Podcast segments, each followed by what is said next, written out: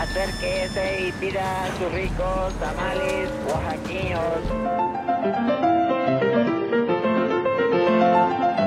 ¿Quién dijo que la historia de México no podía contarse de forma entretenida? 365 días para conocer la historia de México.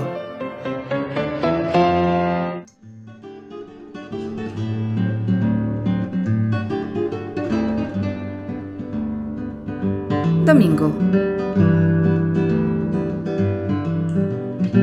Lugares con memoria.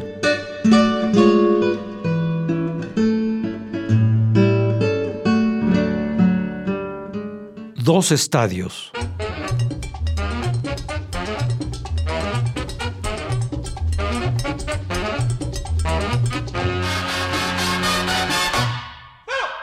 Al otro día de la corrida inaugural en la Plaza México, el 6 de febrero de 1946, tocó el turno al llamado Estadio Olímpico de la Ciudad de los Deportes. No obstante que para ese año el fútbol ya había arraigado en el gusto de la gente, los aficionados al balompié aún recordaban con pasión el zafarrancho provocado en un encuentro entre los equipos Asturias y Necaxa, ocurrido en 1939 que culminó con el incendio del Parque Asturias. El nuevo estadio fue inaugurado con un partido de fútbol americano entre la Universidad Nacional y los aguiluchos del Colegio Militar, el cual ganaron los universitarios. El estadio fue concebido para el fútbol americano y durante años recibió en su cancha a distintos equipos para sus prácticas y consiguientes temporadas colegiales. Incluso en 1978 se llevó a cabo el primer juego de la NFL fuera de Estados Unidos entre los Santos de Nueva Orleans y las Águilas de Filadelfia. Sin embargo, en la actualidad, la gente relaciona al estadio de la colonia San José Insurgentes con el fútbol soccer.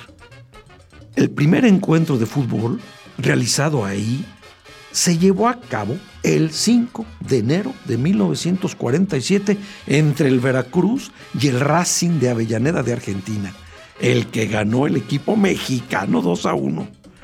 Cuando el fútbol americano estudiantil encontró mejor casa con la inauguración del estadio de Ciudad Universitaria, los equipos de soccer llegaron para quedarse. En los años siguientes, el estadio fue la casa de los clubes América, Atlante, Necaxa y en la actualidad es del equipo Cruz Azul. De ahí su nombre actual, de Estadio Azul. El estadio universitario tuvo un inicio épico. Con menos de un minuto por jugarse y con la ventaja a favor del Politécnico, sus aficionados comenzaron a prender las antorchas en señal de victoria.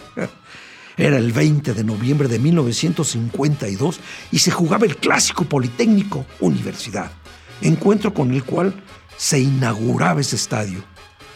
La victoria de los visitantes parecía inminente.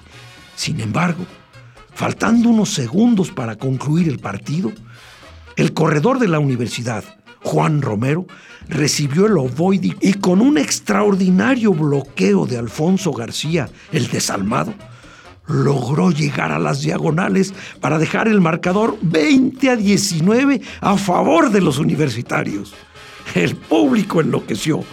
No había mejor forma de celebrar la inauguración del nuevo estadio, que ya formaba parte de la ciudad universitaria. El estadio universitario fue construido para albergar al fútbol americano.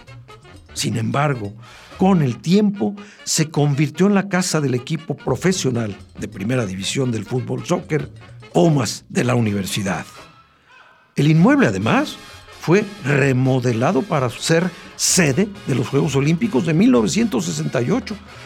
Fue uno de los estadios mundialistas en México, 1986, y ha servido como escenario de otras justas internacionales, como los Juegos Panamericanos de 1955 y 1975, el Campeonato Panamericano de Fútbol de 1956, los Juegos Centroamericanos y del Caribe en 1954 y 1991, así como la Universidad de 1979.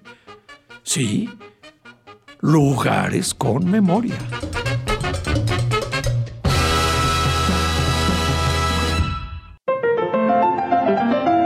...365 días para conocer la historia de México. Esta es una producción de Radio Universidad de Guanajuato y la Dirección de Extensión Cultural en voz del Teatro Universitario. Serie basada en el texto de Alejandro Rosas, 365 días para conocer la historia de México.